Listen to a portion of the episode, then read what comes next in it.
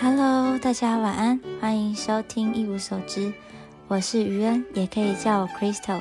因为我发现呢，大家好像都会讲自己是谁，然后还发现我每次说我的英文名字的时候呢，大家都会觉得没听过。可是我就知道一个跟我同名的画家，然后他也叫 Crystal，然后你们可以去查，就是她是一个蛮漂亮的女生，她的 Instagram 也经营的很不错，我觉得很有个人的风格。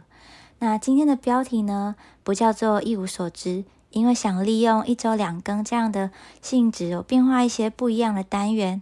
那在一起闲聊的这个单元里呢，会透过闲聊的方式聊一些艺术相关的主题，通常呢也会跟我下一期想要讲的画作有关系。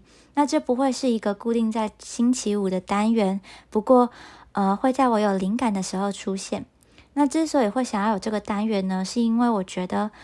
艺术不是只是在画作上哦，艺术应该是一种生活体验，所以呃，跟我之前做导览的想法是很像的。我觉得大家对于艺术会觉得离自己生活很远的一个原因，大部分应该是因为不知道怎么跟生活经验做连接。当然，这也是我目前觉得没有更好的理由啦。如果有更好的原因，也可以交流一下。那所以，我把我的连接说出来。就像一本呃，就像一篇范文一样，就是大家可以每个人都好像在一个有正确解答的地方，可以找出我的错误，或者是感到认同。那我先抛出一个想法，然后你可以觉得反驳，或是觉得合理，这样一个想法就会变成很多想法。我觉得应该会是很好玩的事。那我也希望现在的这一两百个人，就我所有平台加起来大概是这个人数啦。可以透过留言啊，或者是表单啊，各种邮件的方式来分享自己的想法。那这个单元呢，一定会有主轴的，比如说可能会聊印象派啊、表现主义啊等等的。那也可能会分享书，但都会是一些比较杂乱的资讯，就不会是一个单一的方方向啦。那因为之后呢，我也有想做一个一起阅读的单元，那。这个单元应该会找人一起来阅读、讨论艺术相关的书籍，但不会是近期，可能也要是三四个月之后吧。好，这一周呢，我去参加了一个教育部的研习哦，我算是里面最年轻的，因为很多都是待很久的公家专员。那参加之后，我觉得对于译文推广有很多不同的想法。虽然这场研习呢，更多的是。讨论文学方面的内容，比如说文学馆的定位啊，对于在地文学的意义等等的问题。那大家进到文学馆，为什么会觉得有文青感呢？那文青感到底是什么呢？其实大家也可以思考一下，你们觉得文学馆带给你们什么样的记忆？那也讨论到文学与国文教育的这个差距。其实文学是一种文字美学，它一样是。艺术的范畴，那而文学馆呢？它也不应该只是一个储存地方作家文献的地方，应该是让地方作家呢有机会用作品来和民众对话，让彼此之间呢产生一种感情的连接，像脐带一样。那其实有时候地方作家写的东西呢，也会比较能和你产生共鸣，因为跟你的生活比较贴近。我一直都觉得。这是跟前面说的那个艺术的价值很像，除了美有特色之外呢，更让人醉心着迷的地方就是我们能够借由他们的作品抒发自己内心无以名状的感受。有时候我们讲不出来哪里不对，哪里不舒服，或者是哦哪里原来是这样，所以就透过艺术家的故事、艺术家的作品的呈现呢，来帮助我们。这就是艺术存在于人类社会当中很重要的一个意义之一。那虽然不是什么高大上的理由，但是能够感动人的作品呢，其实就是一个很好的作品了。那另外一个反思就是呢，我对于自己的节目，现在影音创作这么多元的年代，我突然也想到。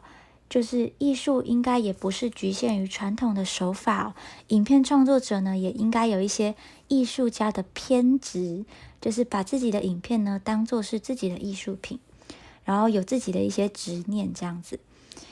那我其实我的节目偷有偷偷藏着，就藏一些我自己的偏执啦。比如说，我有基数偏好，如果有重要的话题想分享，比如说为什么会创建这个节目啊，这样闲聊的内容，就绝对不会在偶数集当中出现。然后我还有一个。就是原本我是一五更新，都是奇数的。虽然说最后逼不得已是星期二上线，但是我通常呢都会在星期一晚上就先录好，这样应该也算是一种执着啦。那最后呢，就回到刚刚聊的，就很好奇大家觉得文青感是什么感觉？需要具备什么样的元素才会让你觉得有文青感呢？好，那今天要聊的这个。比较大的主题呢，就是超现实主义。其实呢，跟刚刚闲聊内容也很有相关。因为超现实主义的世界里面呢是没有标准答案的，不同的观看者对于同样的作品会有不一样的感受，所以就会让这个作品呢产生不同的价值。对于每个人心中的这个标准是不一样的。那超现实主义呢？因为是人类哲学思辨后产生的一个艺术运动，它并不是纯粹的说，呃，比谁画的比较像啊，谁画的比较好啊，谁画的比较有技巧之类的。它更进一步呢，对这个社会的状况有反应，但跟表现主义有点不一样哦。因为虽然同样是引发内心深处的想法，但是你细细的分辨，超现实主义跟社会的问题更有连结。而不是单纯的探索内心的世界，那它与达达主义也不一样，它不是消极和虚无的主义，它是对社会有反馈的。所以，呃，虽然这三个，我觉得这三个主义对我当时在念呃艺术相关的内容的时候，是我的分辨上是有一点混乱的，所以我在这里就做了一个自己的小小的注解，这样，那。也可以，你们也可以就是分享说你们是怎么分辨他们的。那正因为每个人呢可以自行的解读这些画作嘛，所以超现实主义的画作呢也常常令人匪夷所思。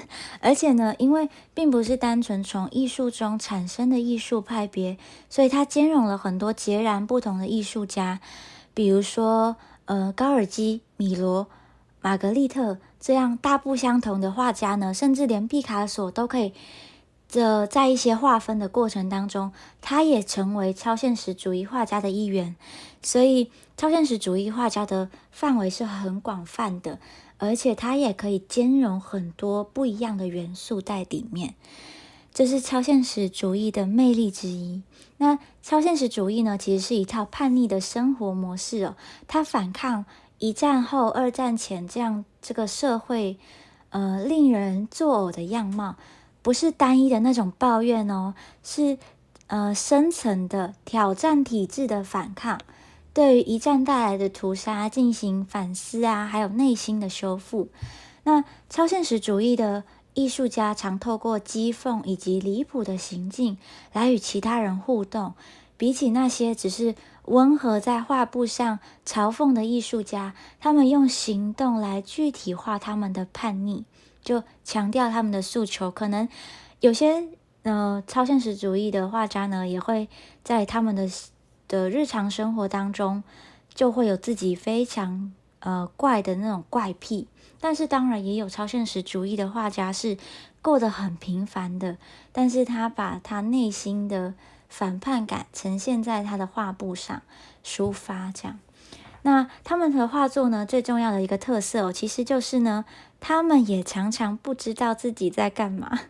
就是他们不如其他印象派或者是这个呃写实主义的画家，他们遵从呢潜意识的想法。所以呢，我想象不到有什么超现实主义的画家喜欢跟人家说明他的创作理念。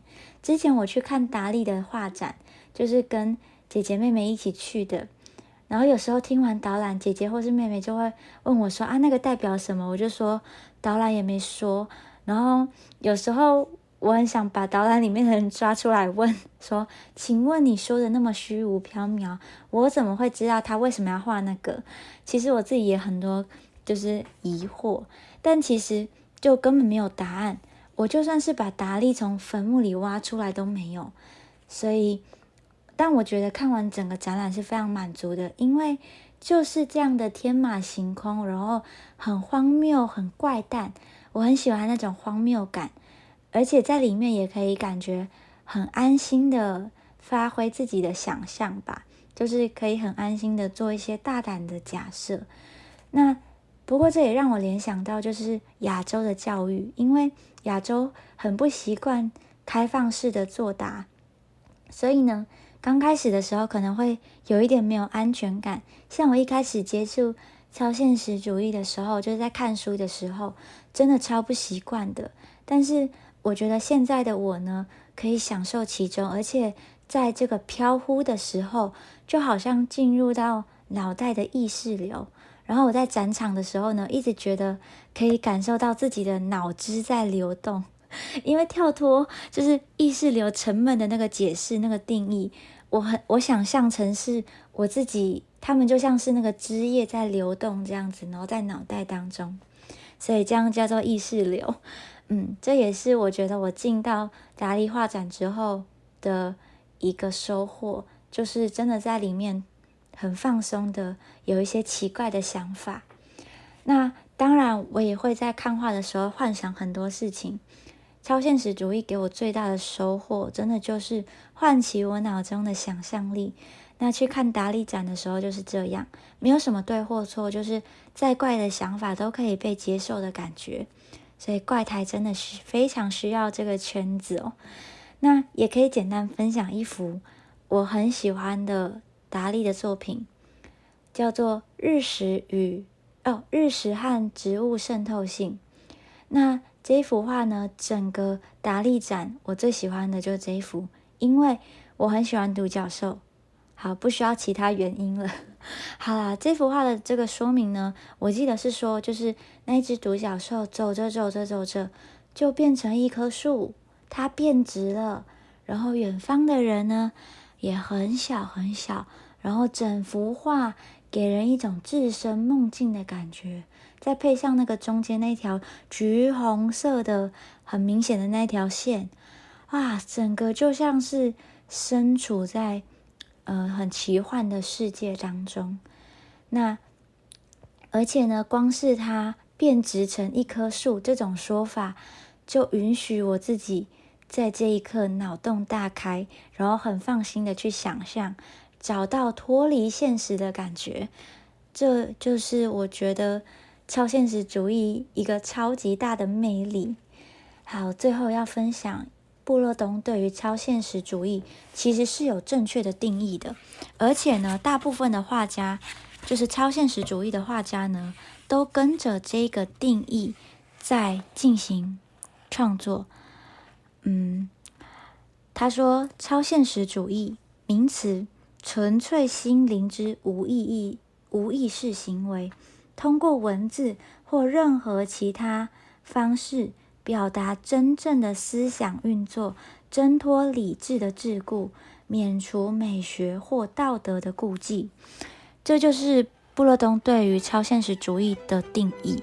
那最后才说，也是因为我希望大家心中都先自己有一个定义，然后而且超现实主义是可以包容的。这就是他们之所以可以红遍全世界、跨越所有语言距离的一个原因。那不知道大家有没有更喜欢超现实主义呢？下周二我们再来看他们的作品，希望大家很喜欢他们。当然，你也可以不喜欢，因为我原本也没有很喜欢。那今天呢，这一期节目就到这里，晚安。如果喜欢的话呢，也可以帮我按赞、订阅、分享哦。大家晚安，祝大家有一个美好的周末。